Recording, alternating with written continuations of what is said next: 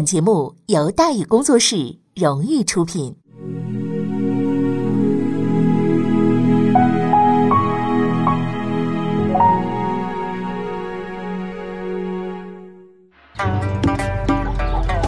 说书唱戏劝人方，三条大道走中央，善恶到头终有报，人间正道是沧桑。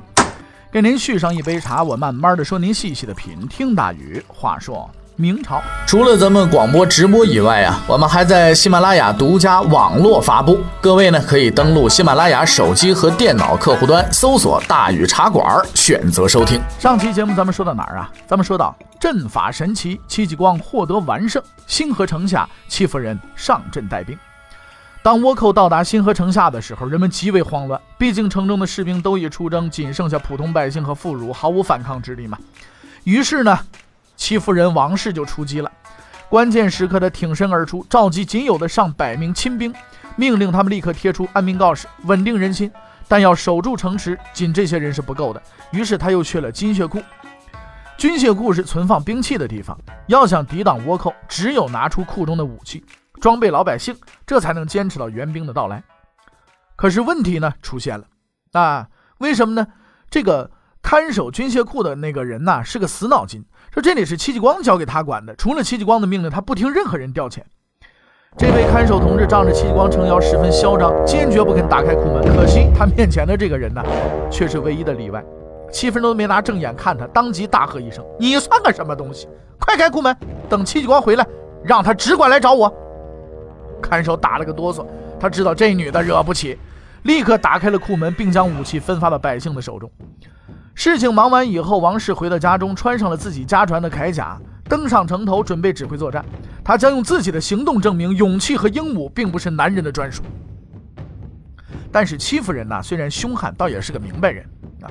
虽说现在人手不少了，但是这些老百姓啊，就是充充门面，要指望他们打胜仗，那只能是抓瞎。于是，在沉思片刻之后呢，他决定用个计。当倭寇们满怀着抢掠的梦想跑步来到新河城下的时候，他们惊奇地发现，城头上竟然插满了旗帜，而且杀声震天，战的是水泄不通，时不时还从城内射来弓箭和火枪。这个排场太大了，就如同黑社会谈判似的，需要的是数量而不是质量。管你老头老太太还是家庭主妇，只要是个人，都被欺负人拉上了城头。虽说战斗力全无吧，但是吓唬人那是有效的。倭寇们一看，嚯，城里还这么兵呢，吓得不行。但是这么老远跑了，这么回去不甘心嘛。于是他们就在城外扎了营，准备啊多等几天啊。可是他们也没等时间太长，就等了一天。不是不想等，因为第二天呢，戚继光援兵到了。嗯，虽说戚继光对自己老婆很有信心，但是他也很清楚，光凭了他老婆那是摆平不了一大帮倭寇的，所以他火速的派出了援军。于是苦苦等待着的倭寇们完蛋了。援军发动了猛攻，戚夫人自然不会放过这个机会啊！率领亲军呢，就那百十来个亲军啊，由城内杀出。但是倭寇这个战斗力确实厉害，两头夹击之下，仍占据一户大院啊，继续负隅顽抗。戚家军随即改变策略，改用火枪攻击，击毙敌寇上百人，剩下的实在受不了了，只好分头逃走。嘉靖四十年啊，这个四月二十六日，新河战斗结束。倭寇死伤二百八十余人，戚家军仅阵亡三人。作为一次遭遇战，新河战斗是十分成功的。但奉命率军前来救援的游击将军胡守仁依然感到了一丝不安，因为按照之前的判断，宁海不过是个陷阱，新河才是聚集倭寇主力的目标。然而经过交锋，他们才发现这群进犯新河的倭寇也就是千人而已。如果说敌军主力不在这儿，那会在哪儿呢？答案是宁海。进犯台州的倭寇原先大都是汪直和徐海的手下，跟着这俩人混的时间长了，基本也都懂得些兵法。所谓兵不厌诈嘛，对他们而言并不是什么新鲜玩意儿。所以呢，等着这个大家都认为宁海只是诱饵，新河才是进攻对象的时候呢，他们却又改变了策略，只派出了部分兵力进犯新河，将主力全部撤回，并且隐藏在宁海，等待最佳时机的到来。这一招啊，确实是高，瞒过了许多人啊。但是呢，在那重重迷雾之后，有一个人始终洞悉着这一切。作为一名不世出的优秀将领，戚继光有着很高的军事天赋，此等伎俩自然不在话下。从宁海交锋之后，他就意识到这群倭寇啊并不简单，所以当新河出现敌军通报的时候，他并没有亲自带着主力回击，只派出了部将胡守仁的前去救援，自己则偃旗息鼓，等待着敌人的出现。很快的，他的预测得到了验证。就在他派出援军的第二天下午，紧急军情传来，大股倭寇已经集结准备，大举进犯，而他们的目标是台州。到目前为止，敌军的动向大体都在戚继光的掌握之中，但是意外呢，依然是发生了。由于无法掌握敌人的具体方位，戚继光驻地啊离台州还有上百里，而对手呢已经兵临城下，留给他们的时间只有一个晚上。而更为严重的问题是，你派人去打仗，自然要管饭。但是为了确保行动迅捷，当初抵达宁海的时候，他们戚家军只带了三天干粮。此时已经是第三天，军中啊马上就要断粮了，所以现在问题十分棘手，战况紧急，距离很远，没饭吃啊。然而戚继光找到了一个解决问题的方法，他下达命令，全军奔袭台州开饭。就在胡守仁结束新河战斗、打开酒宴庆祝胜利的那一夜，戚继光正率军向台州挺进。敌军已经抵达台州，拂晓就会发动进攻，而这个夜晚是他唯一的时间，也是唯一的机会。嘉靖四十年四月二十七，经过一晚上的奔袭，戚继光率军挺进一百一十里，终于在黎明时分抵达台州城。而此时敌军距离台州还有两里，时间刚刚好啊！然而，当戚继光命令部队继续前进的时候，意想不到的情况出现了：一向听话的部下们竟然抗命了！义乌的弟兄们呢？罢工了！您老人家说好晚上跑路，到了台州就能吃饭。现在您出尔反尔，一定要先打仗。虽说我们实诚吧，但是也不能这么忽悠人呢。事实证明啊，戚继光啊是有远见的。当年他费尽心思一定要挑老实人，为的就是今天。他不慌不忙站出来，哎，讲了一大堆民族大义、国家兴亡之类的话，竟然把当兵的说的热泪盈眶。然后他当众叫出了炊事班，把让他们拿着从城里取出来的粮食，开始准备做饭。并且做了庄严的承诺，敌人就在前面，饭就在这里，打完仗咱们就开饭。于是士兵们顶着微亮的天空继续前进了。支持他们前进的是一个极为朴素的念头：打死倭寇就能吃饭。在离城两里的花街，自以为得计的倭寇终于遇上了戚家军。吃惊之余，他们惊恐地发现，这群敌人的表情十分的凶狠，眼睛冒着绿光啊，恨不得都能吃了自己啊！当然这是可以理解的啊，因为饿嘛。一边要抢劫，一边要吃饭，大伙儿都很着急，于是二话不说开打。如之前一样，戚继光又摆出了鸳鸯阵，倭寇们则排出了一字阵迎战啊。所谓一字长蛇阵，就是一字排开，实在说不上多高明，可是意外呢发生了。戚家军虽然取得了胜利啊。这个取得了优势吧，砍杀了很多敌人，却未能如以往一样迅速击溃敌军。在后方观战的戚继光也很纳闷，但是片刻之间呢，他已然找到了原因，就是地形。鸳鸯阵是一个威力强大的阵型，但毕竟有十一个人，要发挥作用需要一定的空间，而花街地形狭窄，根本施展不开呀，战局自然就陷入僵持。于是戚继光下达了第二个命令：变阵。瞬息之间，鸳鸯阵突然发生了变化，开始了第一次变阵。队长身后的两列纵队各自分开，以五人为单位进行布阵。狼显兵迈步上前，与盾牌并列，形成第一道防线。两名长枪手跟随其后，短刀手殿后，开始独立作战。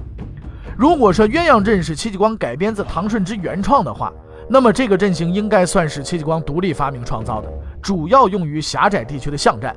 它的名字叫五行阵。啊，毕竟人少好办事嘛，五人比十一个人就要灵活得多了。倭寇们挥舞长刀，面对五行阵，既不能攻也不能守，只要被狼显给挂住，顷刻之间就会被长矛刺穿。虽然许多人持刀狂呼，死战不退，但除了身上多几个窟窿之外，实在是没有更多的收获了。于是他们决定要逃跑。也就在这个时候，戚继光再次下达了指示，阵型就此开始了第二次变化。在命令下达的那一刻，狼显兵迅速上前，超越所有同伴，站在队伍的最前面。两名长枪手紧跟在他的身后，盾牌手和断刀手分别站在长枪手的侧方，保护他们的侧翼。阵型在狼显兵的带领下开始发动追击。这是鸳鸯阵的第二种变化，这个名字叫三才阵，它主要用于冲锋进攻，或者是敌军败退时的追击。当然，对于日本人而言，阵型变不变实在不重要了。五行阵和三才阵都是要人命的，跑路才是最佳选择呀。戚家军追击残敌，再次大获全胜。嘉靖四十年四月二十七，花街战斗结束。倭寇伤亡一千余人，全军溃败，救出被掳百姓五千余人。戚家军伤亡合计三人。在新河之战和花街之战之后，倭寇大势已去，戚继光继续发动攻击，并且在上峰岭和长沙之战当中呢，大量歼灭敌军。同年五月末，进犯倭寇全线败退。日本的仁兄们乘兴而来，被人追着屁股打了一个月，没有抢到了钱，反而赔了本，只好败兴而归。这是一次光辉的战役，是一次以戚继光的彻底胜利、倭寇的彻底失败而告终的战役。胡宗宪为此上奏：臣督察院右都御史、总督直浙监制军务胡宗宪上奏。嘉靖四十年四五月，倭寇分犯台州水陆诸处，台金岩参将戚继光，共擒斩倭首一千四百二十六余，焚匿者死四千有余。自嘉靖四十年四月二十二至五月二十七，戚继光率所有的四千民军明军啊，对阵两万敌军，在没有其他军队配合的情况下。五战五胜，共计歼敌五千五百余人，累计伤亡不足二十人，史称台州大捷。戚继光终于是功成名就了，因为在台州大捷的优异表现，他升任都指挥使，从此他开始被人称为民族英雄、抗倭名将。但在这一切光辉的背后，是另一个戚继光，一个善于搞关系、迎合领导、请客送礼、拉帮结党的人。在无数的史书当中，戚继光是英勇无畏的化身。他能谋善断，所向无敌，这一切都是事实。但他也有着另一面，比如他每到一个地方，都要先去拜码头，要请客送礼，大吃大喝一顿，然后再认同宗啊，找祖宗，大家都算是认了兄弟了。但是他依照他的工资呢，绝对不可能承担得起这么高的花销。所以结论就是，戚继光是一个既收礼又行贿的人。在少年时代，每天环绕在戚继光耳边的是父亲的教诲，教诲他一定要为人清正，不能搞歪门邪道。戚继光曾坚信并且坚持过这些教导，他相信父亲是不会错的。然而，从他十八岁到山东上任时，他发现自己错了。虽然他清正廉洁，虽然他刚正不阿，但是这一切毫无用处，没人理会他，也没人帮助他。他的理念和信念也许很高尚。但根本没有办法实现，而对他影响最大的一件事，无疑是于大猷的被迫离去。对于大猷而言，岑港之战是一个十分惨痛的教训。和戚继光一样，他也开始了演练新军，并且很快就锻造出了一支极有战斗力的军队，此即所谓余家军。而他的阵法也十分奇特，分别叫做三叠阵和夺前交阵啊。这里咱们就不详细介绍了，你只知道这个阵法啊啊很牛就行了。军队呢有了，阵法也有了，于大猷准备大干一场。然而他没有等到这个机会，因为和之前一样，他再一次遇到了莫名其妙的事情。而这一次的主角是胡宗宪。嘉靖三十八年四月，胡宗宪接到了这样一个通报，说有一群倭寇在浙江沿海游荡，请示如何处理。胡宗宪想了一下，下达了这样一个命令：说不要管他们，别让这些人靠岸就行。两个月之后呢，他接到消息，督察院监察御史李胡告了他一状，罪名是纵敌逃窜，以邻为壑。也真是流年不利啊！胡宗宪没有想到那帮倭寇是来干抢劫的，不去东家就去西家。胡总督不接待嘛，他们就跑到福建抢了一把。福建巡抚气得鼻子都歪了，暴跳如雷啊！一定要找胡宗宪算账啊！于是就把官司打到皇帝那儿去，要求啊追究胡宗宪的责任。但是胡宗宪毕竟是浪大水深呐，几番动作下来，平安过了关。事情经过呢，大致如此。但是这个故事和于大猷似乎毫无关系啊，麻烦又从何而起呢？哎，如果有关系呢，这事儿就不奇怪了。于大猷这一辈子怪就怪在这个没关系、莫名其妙上。事情了结，胡宗宪开始回过味儿来了。福建方面一口咬定是自己放任不管，莫不是自己这儿有人透露消息吧？啊，有人当内奸了吧？于是他开始查找蛛丝马迹，先查李胡，福建人，再查自己，福建，层次高的，能接触的机密的。哎，答案出现了，自己这一帮里谁是福建的？谁层次高？谁能接触机密？于大猷，浙江总兵，福建晋江人呢。哎，这真叫命苦不能怨政府啊！于大猷同志老老实实干活，勤勤恳恳做事，就是因为是福建人，结果竟然被打成奸细了。胡总督雷厉风行，随即上书把责任推到于大猷的身上。皇帝又一次生气了，当即下令削去于大猷官职，把他抓进诏狱了。戚继光亲眼目睹了这一切，他清楚的记得当初胡宗宪是多么器重于大猷，对他言听计从，而转瞬之间，他就把这个曾经无比信任的人亲手送监狱去了。从浙江军区司令员到锦衣卫监狱的囚犯，就是短短的几天呢。所以戚继光意识到，把自己的命运和信念寄托在一个人的身上是极其不靠谱的。亲密战友胡宗宪也不例外。然而，就在他为于大猷痛惜不已的时候，另一个更让人吃惊的消息传来：于大猷竟然出狱了，并且调往北方边界戴罪立功。而根据消息灵通人士透露，能得到如此宽大处理，是严嵩收了钱，在皇帝大人面前说了话了。哎呀，这个戚继光啊，百思不得其解。官场之中，于大猷的收入也就是个最低生活保障水平，家里有几文钱，他很清楚。能养活老婆孩子已经不错了，哪有钱去行贿拜码头去？但如果没有钱，严老贪怎么会帮他说话呢？于是他开始怀疑啊，说于大猷和严嵩之间呢有着某种联系。不久之后呢，他终于从朝廷内线那儿得到了消息，于大猷啊确实没有送钱给严嵩，也绝非严嵩的亲信。他能够得到宽大处理，是因为他有一个好朋友陆炳。于大猷是如何搭上陆炳这条线的，谁也不知道。但可以确定的是，陆炳不但出面为他说情，还自己拿钱送给严嵩，当做是办事的费用。陆大人的面子，严嵩自然要给。于是于大猷呢，就此光荣出狱了。这个答案震惊了戚继光啊！他没想到平日里沉默寡言、老实巴交的于大猷，竟然有这么硬的后台呀！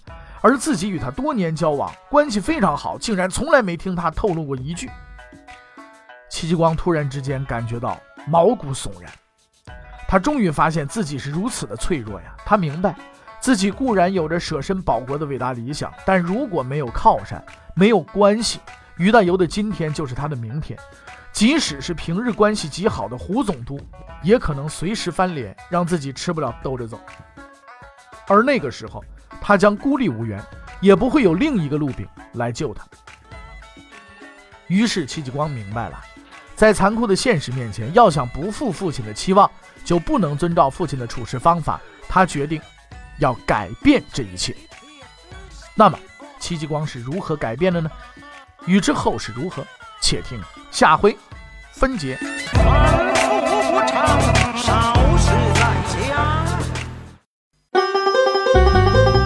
各位，你想跟大禹交流吗？